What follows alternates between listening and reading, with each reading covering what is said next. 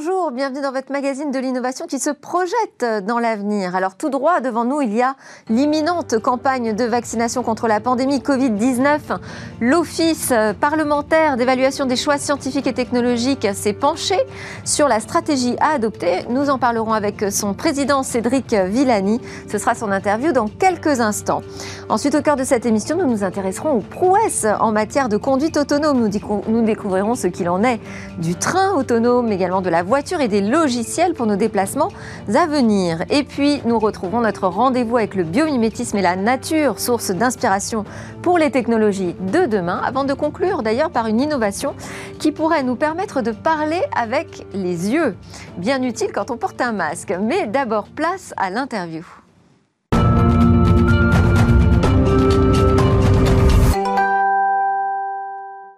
Bonjour Cédric euh, Villani. Alors d'abord, euh, je précise que vous souhaitez garder le, masque pour euh, des raisons sanitaires. On est en période où il faut être d'autant plus prudent que tout nous inciterait à se relâcher. C'est les fêtes, il y a des nouvelles de vaccins qui arrivent et c'est une bonne nouvelle.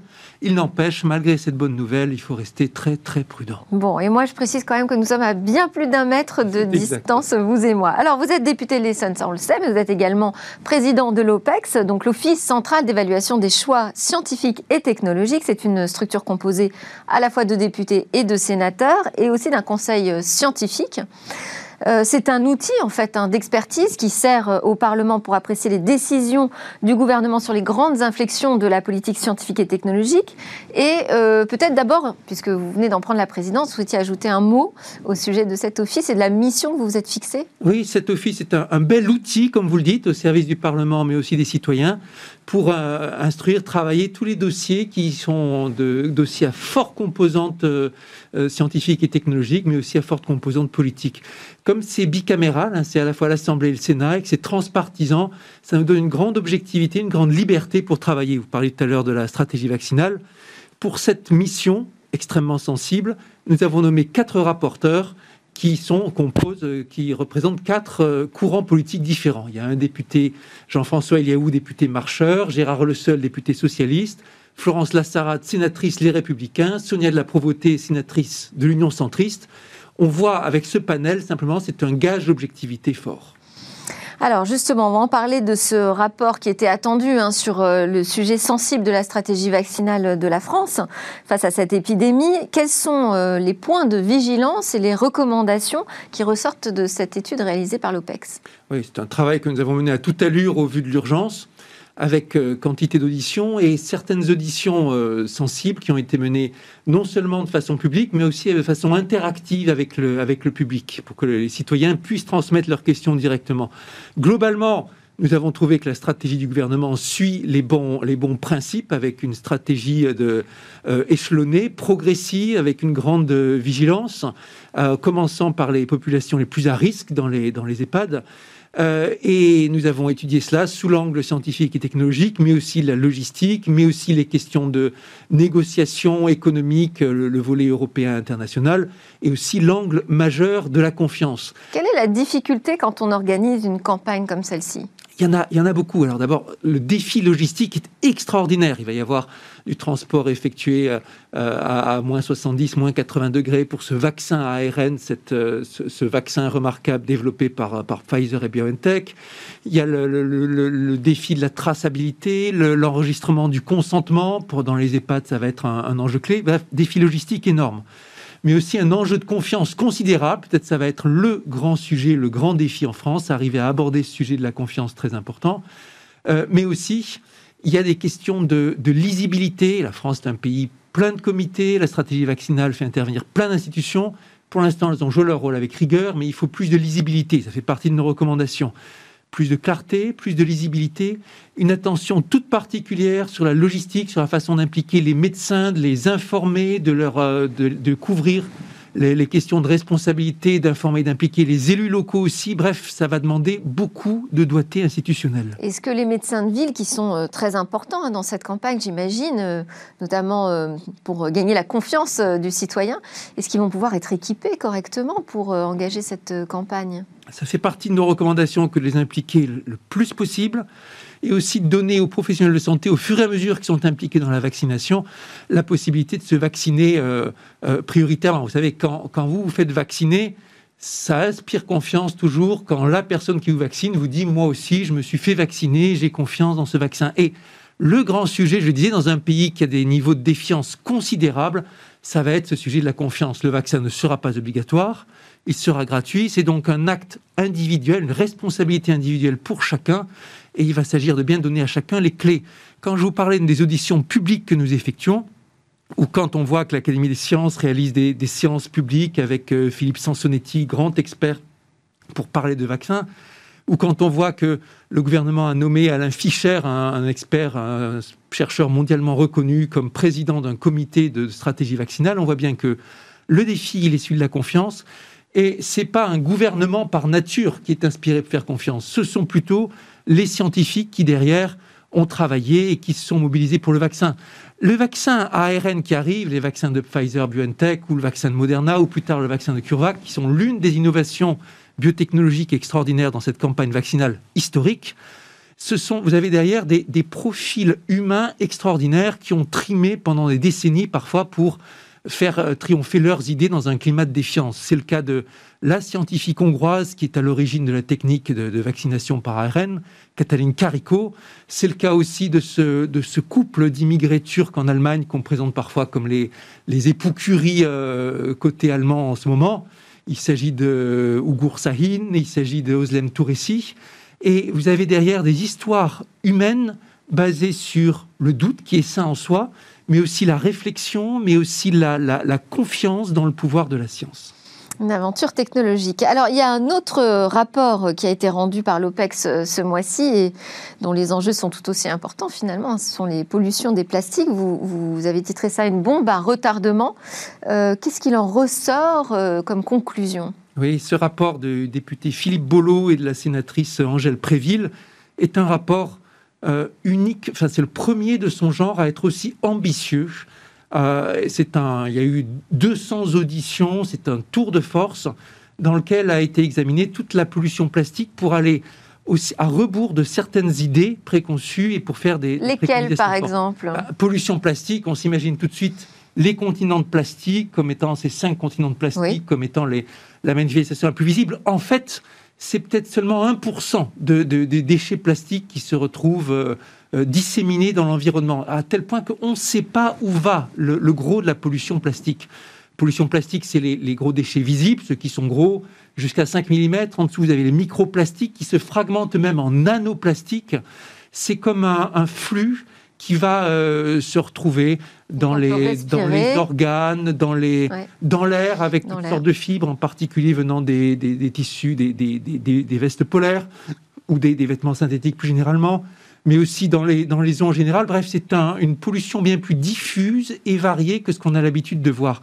Il faut s'imaginer que pour chaque être humain sur Terre, il y a en gros une tonne de déchets qui a, plastique qui a été produite, dont le gros se retrouve quelque part dans l'environnement.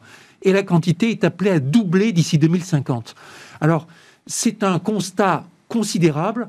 Et euh, les auteurs du rapport euh, passent en, revue toutes les solutions, mais la, principale, la plus importante, consistera à produire moins de plastique, consommer moins de plastique. C'est un très gros effort, un défi qui se pose à nous euh, un défi mondial.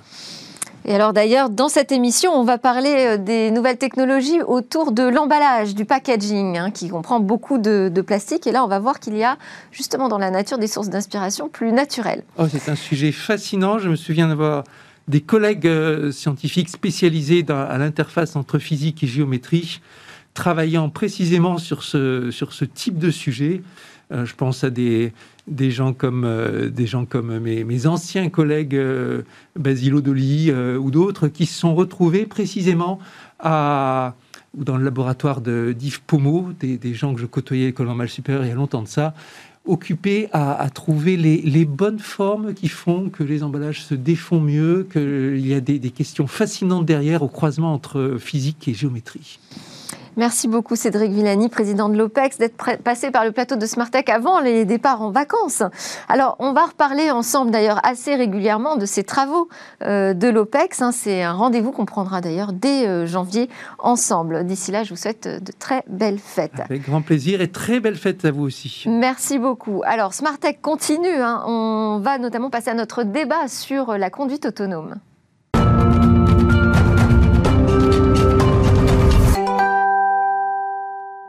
Voiture et train autonomes, où en sommes-nous? On en parle tout de suite avec mes invités. Amaury Jourdan, vice-président R&D et transformation digitale chez Thales Transport Terrestre. Vous pilotez notamment les études sur le train autonome. Et Guillaume Crunel de chez Deloitte, associé Automotive et Mobility Leader. Alors, pendant une quinzaine d'années, vous avez accompagné plusieurs constructeurs automobiles et équipementiers dans leur développement. Vous êtes notre spécialiste des technos de l'automobile.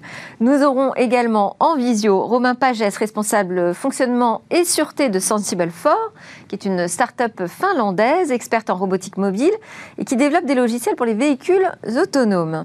On va commencer ensemble à Maurice Jourdan. Un prototype de locomotive autonome a roulé fin octobre dans l'est de la, de la France. Comment s'est passée cette première expérience selon vous? Alors, ce sont encore des, premiers essais. Donc, en fait, l'objectif de tous ces essais, c'est de, en fait, travailler à, je dirais, à fiabiliser, en fait, euh, les technologies, euh, qui sont des technologies relativement proches de celles de l'automobile, mais avec, euh, qu'on essaie de, concevoir avec un niveau de sécurité très élevé pour les transports publics, et puis aussi pour l'opérateur, en particulier la SNCF, comprendre également le, le, besoin opérationnel et comment ils vont adapter leurs opérations, en fait, avec ces systèmes. Et c'est une première expérience réussie c'est une première expérience euh, réussie, on, va dire comme ça. C'est-à-dire qu'il y en a d'autres.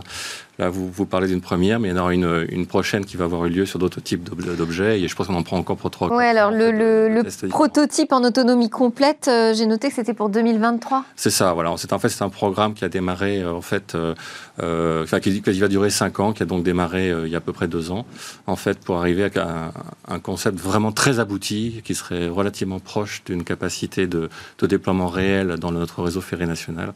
Euh, à partir de 2023. Et nous comptons aussi sur le plan de relance pour nous aider un petit peu là-dessus. Très bien. Euh, Guillaume Crunel, on va peut-être rappeler euh, ce que c'est autonome déjà, parce qu'il y a différents niveaux d'autonomie hein, dans la voiture, notamment. Il y en a six alors, ça dépend, il y en a 0 à 5 ou 1, enfin, de 1 à 5 ou de 0 à 4, donc vous voyez comme vous voulez. Mais sur le, sur le fond, la problématique est le remplacement progressif et régulier d'un certain nombre de fonctions que vous développer vous-même euh, quand vous conduisez. Alors d'abord les pieds, après les mains, les yeux, et à la fin le cerveau, c'est-à-dire euh, finalement vous pouvez faire autre chose que d'être dans votre véhicule. C'est la vision un peu euh, californienne, prométhéenne du véhicule qui se substitue totalement à, à l'humain dans la conduite. la réalité À partir du niveau 4, hein, on peut on peut dire qu'on est quand même dans une autonomie euh, assez poussée. À partir du niveau 4, dans certains cas d'usage, c'est-à-dire sur certains, euh, certaines portions routières, vous pouvez être totalement absent mentalement de votre véhicule. 5, c'est partout. Euh, la réalité, c'est que entre, entre cette promesse-là et où on en est aujourd'hui, il y a probablement des, ce qu'on appelle des cas d'usage, des situations particulières de, de difficultés amoindries. Le ferroviaire en est, en est un, où maintenant ou très prochainement, on pourra avoir des, euh, des, développements euh, concrets euh, et, dans la rue. Voilà. Oui, parce que là, c'est plus simple, finalement, c'est sur des rails. Alors, c'est un élément de simplification. en fait, tout à fait. On utilise à peu près le même type de technologie, mais le fait de ne pas avoir un volant, entre guillemets, rend les choses plus, plus maîtrisables. Par Ce sont les mêmes technologies sur l'autonomie entre la voiture et le train Bon, oui, on va parler de capteurs, euh, caméras, LIDAR, on va parler de, connectivité 4G, 5G, on va parler d'intelligence artificielle pour traiter l'information. Euh, on parle aussi de technologie satellitaire pour localiser les trains. Donc oui, de ce point de vue-là, on va utiliser la même technologie. Ce qui fait la, différence, c'est le très très haut niveau de sécurité qui est demandé pour le transport public, en fait. Euh, sur ces technologies, est-ce qu'il y a, Guillaume Crunel, des évolutions récentes, des virages qui ont été pris? Je pense que le, c'est quelque chose. On a beaucoup parlé d'exponentiel. Aujourd'hui, on est vraiment dans l'incrémental sur l'expérimentation des, cas d'usage. Et, en fait, en tout cas pour la technologie automobile, sur le fait de, rouler de plus en plus pour apprendre. On est dans des, problématiques de machine learning. Plus je roule et plus j'apprends. Euh, tout ça prend beaucoup de temps. On se rend compte que ça prend plus de temps que, ce qui était prévu. Donc, il n'y a pas de grand soir du véhicule autonome en termes de, du jour au lendemain. On aura une voiture qui, qui dira papa, maman et qui fera tout ce que vous faites aujourd'hui. Par contre, il y a des choses, on réfléchit à des applications concrètes un peu moins compliquées qui peuvent marcher. Navette, train. Il y a des choses dans, des circuits, euh, circuits euh, qui sont euh, protégés, dans des parcs, dans des sites industriels. Il y a plein de choses qui peuvent se faire dès maintenant. Livraison dernier kilomètre sur certains petits tronçons de route, qui peuvent marcher, qui, vont marcher dans les, dans les années à venir. La voiture qui fait tout à votre place, on va attendre un peu. Mais alors, ce, ce, train autonome, je veux dire, il existe presque déjà, puisqu'on a le métro euh, à Paris, par exemple, on a la ligne 14. Est-ce qu'on parle de la même chose? Merci de poser cette question. Effectivement, il y a une différence entre automatisme et autonomie. Alors, expliquez-nous. Alors, euh, le, la ligne 14, pour, pour, citer le, métro de Paris, euh, en fait, est déjà automatique, donc sans conducteur, hein, depuis un certain nombre d'années. Et en fait, par contre, est piloté par un serveur informatique qui reste, au fait, au sol. Et donc, en fait, qui donne des ordres, je dirais, au train, qui ajuste, en fait, son comportement en fonction de cela. Et donc il y a beaucoup d'objets, euh, je ne vais pas entrer dans les détails, euh, que l'on met euh, au sol, en fait, autour de l'infrastructure ferroviaire, pour permettre ce fonctionnement sans conducteur. Euh, ce que l'autonomie va amener, c'est de mettre beaucoup plus de capteurs à bord des trains pour que la décision puisse se faire de manière autonome à l'intérieur du train, ce qui va amener un certain nombre d'avantages en fait en termes d'exploitation euh, par la suite. Donc c'est un changement d'architecture de système. C'est-à-dire qu'on n'est pas obligé de revoir tout le réseau ferré, c'est ça On n'est pas obligé de revoir tout le réseau qui va devoir s'adapter. C'est ça. On va on va mettre des, des objets, surtout des capteurs, des, des, ordinateurs, en fait à l'intérieur du train qui vont prendre des décisions à la place de ce fameux serveur euh, centrale qui doit communiquer avec le train, qui doit aussi euh, passer par un certain nombre d'objets euh, permettant de localiser avec un certain niveau de sécurité le, train. Alors, nous allons donner la parole à Romain Pagès, responsable fonctionnement sûreté chez Sensible Fort, hein, puisqu'on a commencé à évoquer cette question de la sécurité. Bonjour Romain Pagès. Bonjour. Alors, votre start-up, vous, s'est créé pour répondre à une problématique spécifique. Hein, c'est permettre aux véhicules autonomes de circuler quelles que soient les conditions météo. Pourquoi c'était un point particulièrement important? Alors, euh, oui, exactement. Donc, pour reprendre un petit peu ce que, M. Crunel avait expliqué, hein, c'est bien ça, la, mobilité autonome peut, a, de multiples applications. Euh, ce que Sensible 4 a essayé de faire, c'est de se concentrer sur ce manque sur le marché, notamment de la problématique du dernier kilomètre. Euh, aujourd'hui, c'est surtout pour, pour répondre au fait que si vous, il est peut-être temps de repenser la mobilité dans le sens où aujourd'hui, on n'a peut-être pas besoin d'avoir un, véhicule particulier qui reste 90% de son temps euh, sur une place de parking ou un garage. Euh, basé de ce constat, si vous avez apporté de, de smartphone un service de mobilité qui vous permet d'aller à n'importe quelle heure du jour et de la nuit depuis bah, le métro, voilà, le, hub de transport jusqu'à chez vous, euh, vous n'auriez potentiellement pas besoin d'avoir une voiture. Et pour que ce service-là euh, de mobilité autonome soit efficace, euh, il faut évidemment, euh, vous allez moins avoir envie de, de prendre votre, votre, un service de mobilité s'il n'est pas opérationnel euh, lorsqu'il pleut. Ou dans l'autre sens, vous aurez plutôt tendance à prendre des transports en commun lorsque le, temps, euh, le temps est moins clément. Donc voilà, c'est sur ce constat euh, et aussi basé sur une vision du marché où personne encore ne s'était concentré sur, ces problématiques météo, notamment en Finlande où, la neige est, notamment dans les pays scandinaves et nordiques, où la neige est fréquente sur une bonne partie de l'année. Donc euh, c'était pour aussi travailler et offrir ces services de mobilité dans ces pays-là. Et vous, votre euh, savoir-faire, votre expertise, c'est sur euh, la partie logicielle c'est ça. Donc, Donc ça marche. C'est quoi? C'est aussi du machine learning. On apprend à rouler sur une route enneigée? Alors il y, a, il y, a, plusieurs choses. Donc effectivement, la, vision de Sensible Force c'est bien de proposer du software, c'est-à-dire que on a vocation à travailler plus tard avec des constructeurs automobiles ou un partenaire pour venir faire la vision véhicule en entier. Le but du jeu, c'est de se concentrer sur, ce, sur cette partie software. Et ensuite, alors d'un point de vue algorithme, il y a, plusieurs solutions. Sensible 4 ne, se concentre pas sur le machine learning, c'est-à-dire que euh, la stratégie de Sensible 4 est bien déterministe, c'est-à-dire qu'on ne va pas, euh, et notamment pour des problématiques de, de safety, de sûreté de fonctionnement, euh, si aujourd'hui vous mettez un véhicule sur la route qu'il apprend à conduire, euh, mais que vous ne savez pas démontrer comment euh, il a appris et surtout est-ce que ce sera répétable, c'est-à-dire qu'il a marché une fois, deux fois, mais est-ce qu'il va marcher 100 fois ou 1000 fois? Euh, Voilà, donc au niveau algorithmique, il y a bien cette partie d'apprentissage qui peut être utilisé, mais par contre, ce n'est pas l'entièreté de, ce, logiciel. C'est-à-dire qu'on va plutôt préférer d'avoir des, fonctions, notamment détection d'obstacles, très euh, ben, catégorisées comme, comme ayant des, devant être sûr. Donc, euh, pour cela, plutôt déterministe. C'est-à-dire que si vous voyez un obstacle, vous freinez et il n'y a pas forcément d'apprentissage pour cela. Guillaume Prunel, où on en est de la maturité de ces technologies sur l'autonomie? Bah, ça, dépend ce qu'on va leur demander.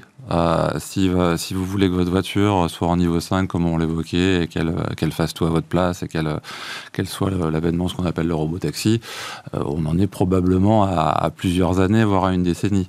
Mais sur du niveau 4, c'est-à-dire plutôt des navettes, sur des routes bien déterminées? Je, pense que, enfin, ce qui a été dit là, je pense que les expérimentations sur, sur, des, sur des véhicules autonomes, dits semi-autonomes, dans, des fonctions, dans des fonctions beaucoup plus restreintes, des cas d'usage beaucoup plus restreints, on est à quelques années de pouvoir avoir des applications concrètes et, euh, qui, se voient. C'est ça dans, la rue. Donc, je pense que sur des, tronçons de route très particuliers, peut-être bornés, euh, sur des, des, lieux privés, euh, type, comme je vous disais, industriels, euh, on, est à 2, 3, enfin en tout cas d'ici 2025, on verra des choses euh, arriver euh, très clairement sur, les routes. Ah, je m'attendais à encore plus tôt, moi.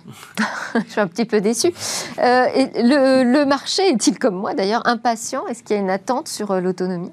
Bah, il y a des, euh, en fait, la, grande interrogation, c'est qu'on, a beaucoup parlé du véhicule autonome qui allait tout faire, mais maintenant on se pose la question de, avec un véhicule autonome, pourquoi? Qu'est-ce qu'il nous apporte? Alors on se rend compte de plus en plus, et probablement avec l'arrivée du transport public, euh, c'est cette idée qu'on va pouvoir euh, avoir plus de souplesse dans l'utilisation, c'est-à-dire mettre des trains, par exemple, au moment où, il en faut, pas en avoir à d'autres moments. On a des pénuries de chauffeurs, par exemple, dans les transports routiers. aux États-Unis, à Singapour, il n'y a plus de chauffeurs de plus de chauffeurs de, bus. Euh, donc ça va être la possibilité d'amener une mobilité à des moments particuliers, au moment où il n'y en a pas, d'être probablement un peu plus euh, respectueux de l'environnement, mieux calculer euh, la dépense énergétique. et puis aussi, on supprime d'une certaine manière un poste, de charge une, fois que, une fois que le véhicule fonctionne tout le monde, fonctionne tout seul.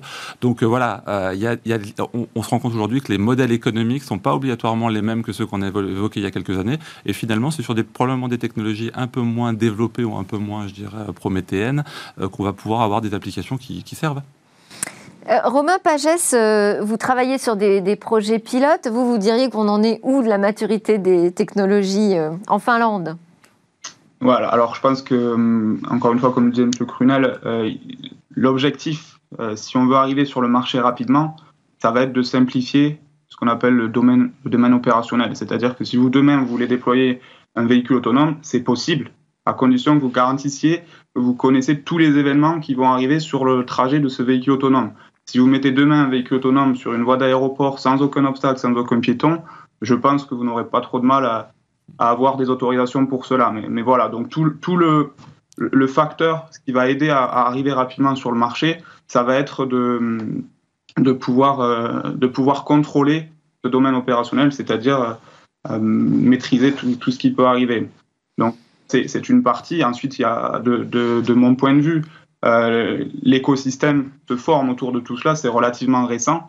Euh, c'est-à-dire que notamment si vous, si vous regardez euh, tout ce qui est sûreté de fonctionnement, il n'y a pas encore de standard de référence. Donc les instances internationales travaillent sur cela avec tous les acteurs pour arriver à proposer et à, prendre l'état de l'art et à converger vers voilà, comment, et, une définition de, de sûr, parce qu'aujourd'hui c'est ça la vraie problématique aussi qui retarde l'arrivée sur le marché, c'est comment, comment prouver que ce véhicule autonome est sûr. Et, tout le monde n'a pas la même définition pour cela. Eh oui, on voit que c'est plus forcément uniquement un problème de technologie. Quelles sont les conditions du succès de ce train autonome? Je crois, je crois, que ça a été dit largement, hein, c'est le niveau de sécurité obtenu et, et dans tous les modes d'opération, ce qu'on appelle les modes dégradés. C'est en fait en mode nominal, la voiture, le train marchera et, euh, correctement. Euh, le problème, c'est tous les cas, tous les ennuis que l'on peut avoir, les, les, pannes, euh, l'environnement, etc., qui font que dans tous ces cas-là, nous, dans le transport public, on est censé garantir un taux d'erreur, si vous voulez, ce qui est un petit peu cynique, parce qu'on parle de gens à l'intérieur des trains, de 10 moins 9. Donc, en fait, une erreur pour 10 puissance 9. Oui, c'est très sensible, très critique. Et comment est-ce qu'on travaille justement autour de, de cette sécurité? Alors, on, fait on fait cela. En fait, on a on a donc des, méthodes en fait euh, d'engineering en fait qui respectent en fait ces niveaux. Euh, on appelle ça le, le safety euh, integrity level hein, dans notre jargon, de façon à garantir en fait ces niveaux de sécurité. Et ça s'obtient, comme cela a été dit, non pas effectivement par des, technologies très très sophistiquées, très avancées comme l'intelligence artificielle en fait dans des questions de safety, qui est quelque chose de très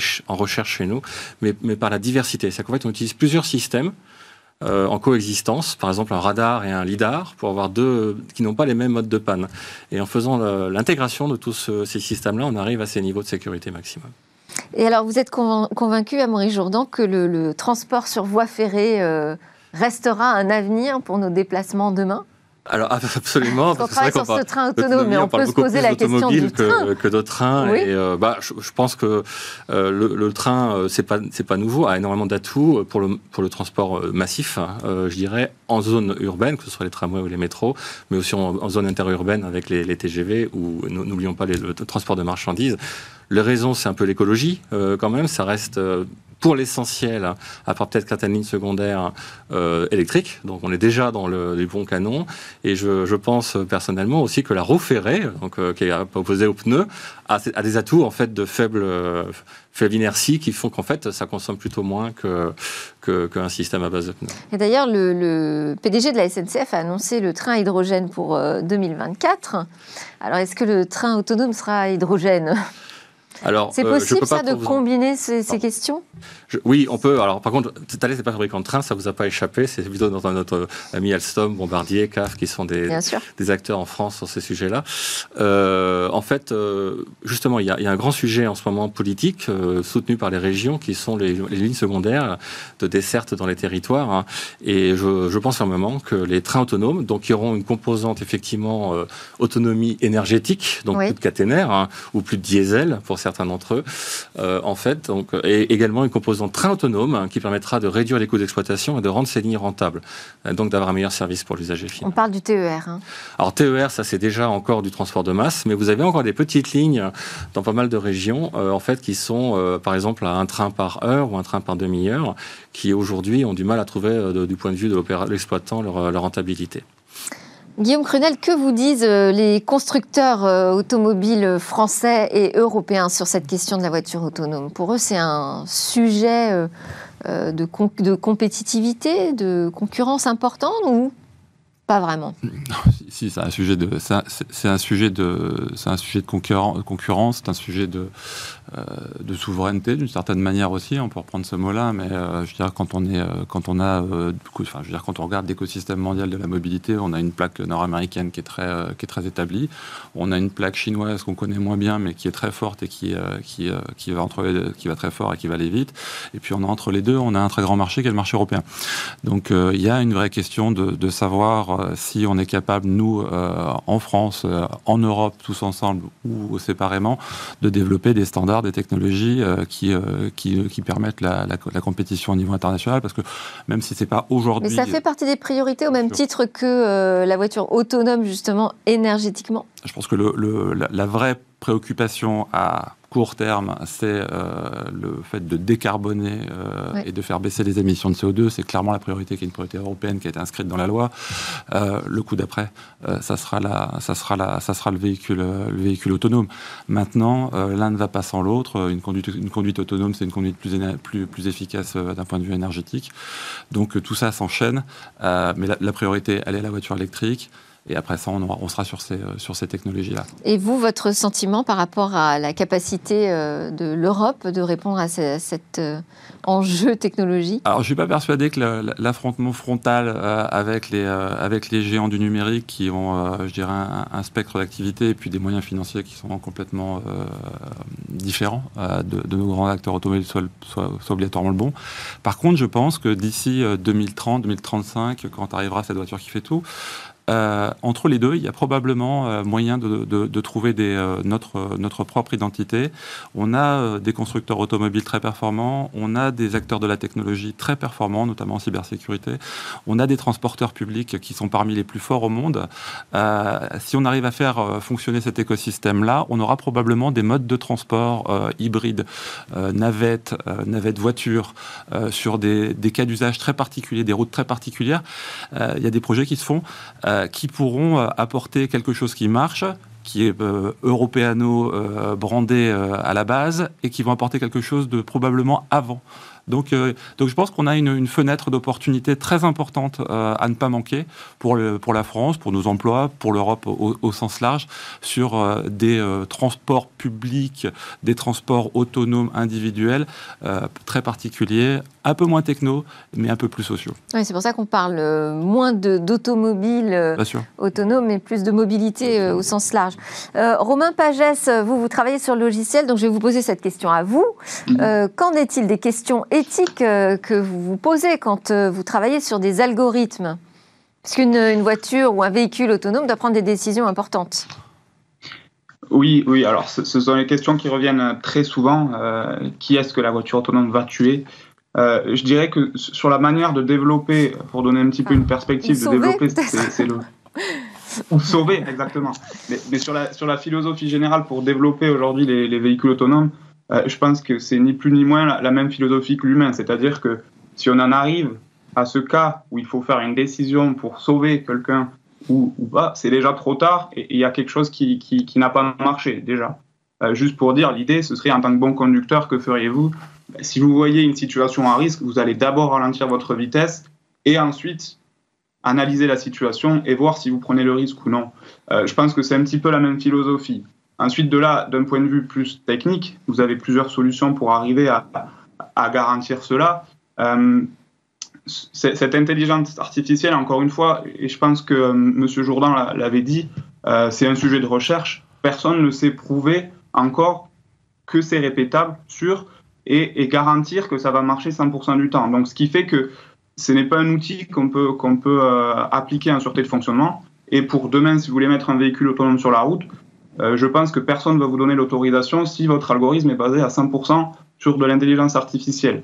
Derrière, du coup, quelles sont les autres solutions? On peut avoir des, parties d'intelligence artificielle où là-dedans, c'est un petit peu mystérieux, mais ensuite, euh, il faudra très nécessairement quelque chose de simple, avoir une, bah, couche safety de bas niveau, c'est-à-dire qui, qui, soit simple, compréhensible et qui marche 100% du temps dans les conditions où on l'a déterminé pour éviter le risque. Le, risque n'est absolument pas acceptable. Donc, si on, parle d'éthique, euh, il est clair que, demain, je pense que personne ne mettra sur la route des véhicules non sûrs. Donc, il y a des pilotes, le temps de maturer ces technologies, il y, a, déjà des projets pilotes qui tournent un peu partout, avec un opérateur derrière le volant pour reprendre la main en cas de problème.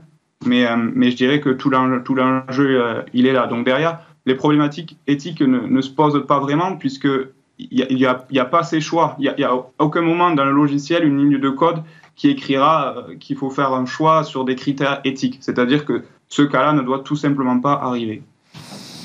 Bon, très bien. En tout cas, on en est là. Euh, on a parlé euh, du véhicule en lui-même, qu'il soit train, voiture ou autre chose. On n'a pas parlé de la route. On va terminer là-dessus parce qu'il ne reste plus beaucoup de temps. À Maurice Jourdan, vous travaillez aussi sur les systèmes de signalisation alors, signalisation ferroviaire, donc en fait, c'est ce qui permet le contrôle euh, et la supervision en fait des trains sur leur voie ferrée, éviter à la fois les collisions et les déraillements. Donc ça, c'est surtout notre cœur de métier. Nous n'avons pas, euh, nous avons quelques activités de type cyber security euh, dans le monde de l'automobile. Nous ne sommes pas un acteur majeur comme pour être un Valeo, je dirais, de, ce monde-là. Nous avons, et je pense que je rejoins euh, mes collègues, nous avons euh, également des activités dans le monde des navettes non ferroviaires, en fait, pour essayer effectivement de, trouver ce, juste milieu entre, entre des solutions faciles à déployer, peu coûteuses à exploiter, mais qui restent dans des zones un petit peu. Mais ce que je veux dire, c'est que l'intelligence autonome n'est pas juste embarquée dans ce qui va se déplacer, c'est aussi son environnement, non, sur lequel on doit travailler. Tout à fait. J'ai un exemple en tête. Nous, nous, lançons des études, par exemple, sur les passages à niveau, qui sont un des éléments d'accidentogénie en fait pour les transports, malheureusement. Et nous pensons aussi, grâce à des technologies en fait numériques, d'être capable donc soit d'avertir le conducteur lorsqu'on est dans le train suffisamment à l'avance pour qu'il puisse prendre les bonnes mesures, soit demain par autonomie, cette fois-ci de fonctionnement, avoir un système complètement automatisé. Guillaume Prunel, le, mot de la fin. Le mot de la fin? Ah oui, le mot de la fin. Ah bah moi, j'ai cette... Euh, c'est bien qu'on ait parlé de la route euh, à l'instant parce qu'il euh, y a une vision américaine qui veut que le véhicule fasse tout parce que finalement l'infrastructure n'est pas, est pas présente et c'est une vision politique. Nous, on a, on a en Europe, on a en France des acteurs très forts euh, sur tous ces secteurs-là, et le secteur de la route est important. Il y a une partie de la techno qui va dans la route, une partie qui va dans le véhicule. Euh, le vrai challenge, et c'est le vœu que je veux, euh, ça va être un peu en avance pour les vœux de fin d'année. C'est la saison des vœux. c'est toute cette histoire de mayonnaise là-dedans. On a tous les acteurs un par un, toutes les briques pour le faire. il faut qu'ils travaillent ensemble pour créer une vraie, je dirais, un vrai transport pour les marchandises, pour les, pour les personnes autonomes. Et cette solution, elle ne fonctionnera que par l'adéquation et la volonté de travailler ensemble de tous nos acteurs, en gros, tous, nos acteurs euh, économiques. Et là, on a tout ce qu'il faut en France pour ça. Merci beaucoup. Merci à tous. Merci Romain Pagès, responsable fonctionnement sûreté chez Sensible Fort, Guillaume Crunel de chez Deloitte, associé Automotive et Mobility Leader, et Amaury Jourdan, vice-président R&D et transformation digitale chez Thales Transport Terrestre. Nous, juste après la pause, on a rendez-vous avec un autre domaine d'innovation, c'est le biomimétisme et le futur des emballages.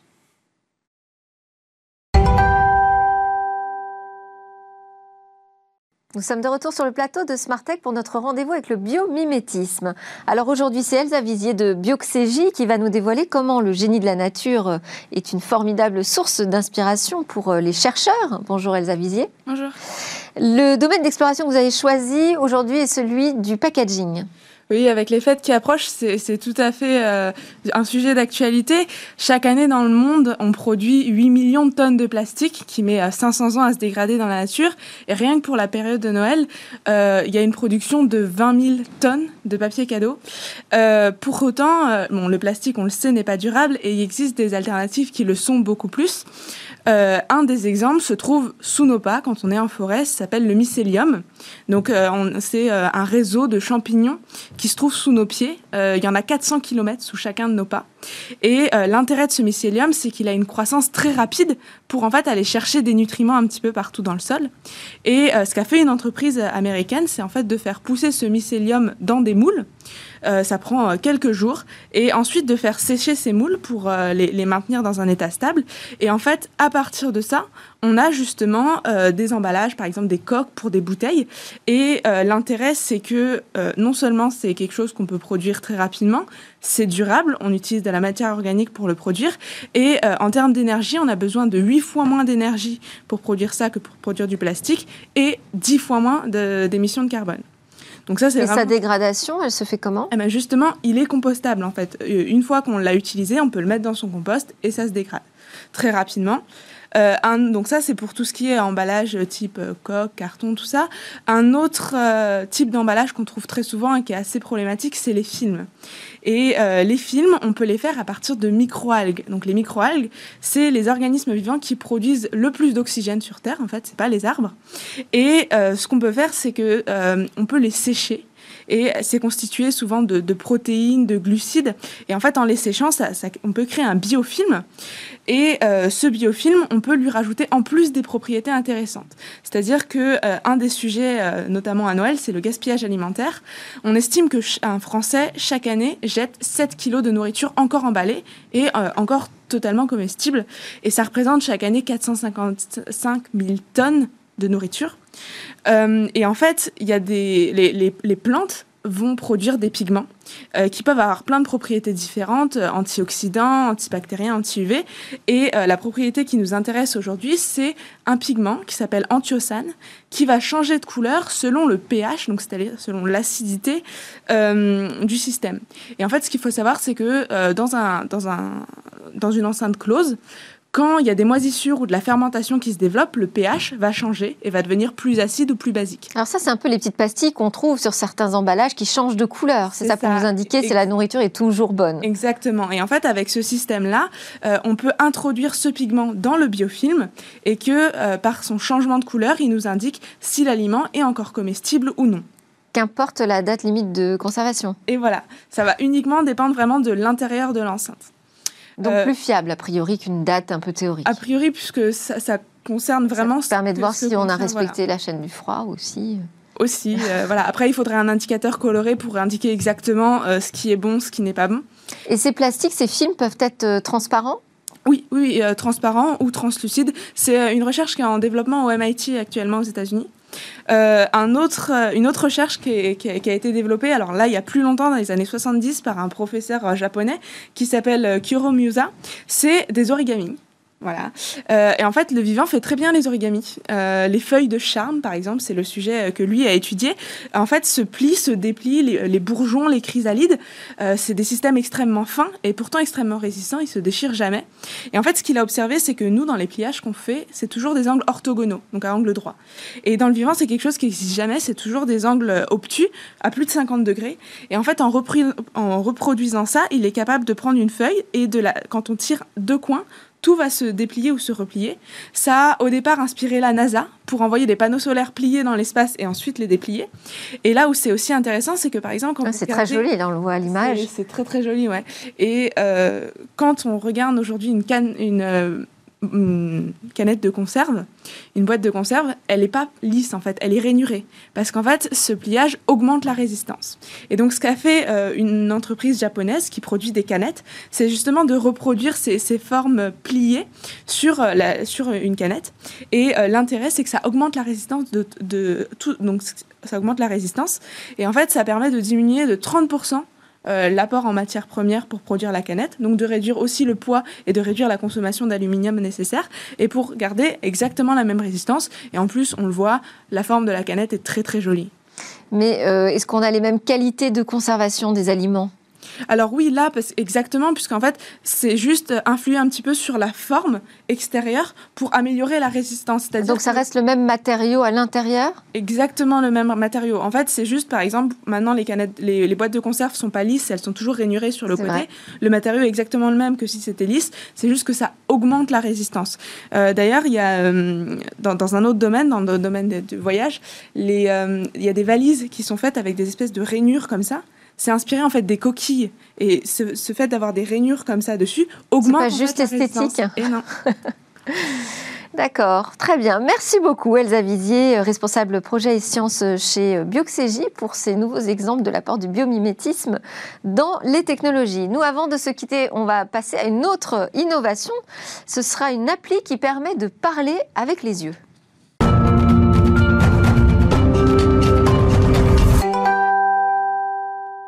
À quoi ressemblera demain Alors aujourd'hui, c'est Sybille Aoudjan qui va nous en, nous en, donner une idée. Bonjour Sybille. Bonjour Delphine. Alors vous avez découvert une application qui permet d'énoncer des phrases avec les yeux. En effet, il s'agit d'une application tout juste sortie des labos. C'est Look to Speak. Alors grâce au regard, l'utilisateur peut choisir entre plusieurs phrases présélectionnées par l'application et celles-ci sont ensuite prononcées à haute voix par le robot Alors c'est un orthophoniste américain qui a eu l'idée de concevoir cette application pour aider des personnes muettes mais aussi handicapées à prendre la parole. C'est Richard Cave qui a travaillé avec une patiente atteinte d'une maladie motoneurone et il s'est associé avec une équipe du Google Creative Lab pour élaborer son projet. Expliquez-nous comment fonctionne cette application. Alors, il faut s'assurer que la caméra frontale est un accès direct à vos yeux, que ceci soit bien dégagé. Donc la caméra de notre smartphone, en fait, on charge d'abord une application. Voilà, tout à fait, on la télécharge sur Android pour l'instant. Et, euh, donc on doit euh, le placer devant notre regard, que l'iPhone soit un petit peu en dessous de ses yeux. Et euh, à l'ouverture de l'application, une série de questions sont posées. Donc regardez à gauche, regardez à droite, regardez en haut pour que l'application et le système s'adaptent à son regard et à son visage. Et euh, ce qui est intéressant, c'est que la sensibilité du suivi de regard peut être paramétrée afin de s'adapter à chaque handicap, car la vitesse de déplacement du regard peut être différente et l'éloignement aussi avec euh, les chaises handicapées peuvent être euh, assez différentes. L'application est préchargée avec une sélection de phrases génériques qu'il suffit de sélectionner avec les yeux. Donc on a comment t'appelles-tu ou alors euh, comment vas-tu. Euh, mais les phrases peuvent aussi être personnalisées au fur et à mesure de l'utilisation de la plateforme en sélectionnant des lettres avec les yeux. Et, euh, et, pour les personnes qui ont des déficiences motrices mais qui ne sont pas muettes, il est aussi possible de partager sa véritable voix pour qu'elle soit intégrée et remplacée euh, à la place de celle du robot. Et pour l'instant, voilà, l'application encore expérimentale est téléchargeable sur Android. Oui, alors ce qui est intéressant, c'est que vous comparez, euh, finalement, on, apprend à l'écran euh, à reconnaître là où on place son regard, comme au moment où on charge la première fois son système d'exploitation, on doit lui apprendre où on clique précisément avec son doigt. Donc c'est un peu le même système qui est utilisé. Est-ce qu'il y a des technologies inédites qui sont mises en œuvre? Alors, la technologie entre en jeu pour mesurer le mouvement des yeux et savoir où la personne regarde. Alors c'est une application qui utilise une technique de eye tracking ou d'oculométrie en bon français. Et hum, ce qui est intéressant, c'est que beaucoup d'applications d'eye tracking utilisent un rayon infrarouge, normalement pour suivre le regard et enregistrer le mouvement. Mais là, c'est une technologie de machine learning qui est utilisée pour fonctionner. Alors le machine learning permet de faire la comparaison de la position du regard avec une base de données de très nombreuses images oculaires et ce sont ensuite des algorithmes de traitement d'images qui calculent la position des yeux pour ainsi comprendre dans quelle direction se porte le regard. Et au fur et à mesure du fonctionnement de l'application, le système reçoit des nouvelles données et peut s'améliorer automatiquement. Euh, Look to Speak fait partie d'une série d'inventions soutenues par Google à travers le programme Experiment with Google. Euh, et, Google a pour objectif de démocratiser euh, le machine learning et de l'intégrer dans des applications qui fonctionnent sur des plus petits appareils comme des téléphones portables. Intéressant. Merci beaucoup, euh, Sybille, pour ce regard sur le futur. Merci à tous de nous avoir suivis. Vous avez vu, on a regardé plutôt loin devant nous ce matin. J'espère que vous aurez apprécié, comme moi, ces nouvelles découvertes. À suivre le Lab Startup avec quatre jeunes pousses innovantes. Et moi, je vous dis à demain pour de nouvelles discussions sur la tech.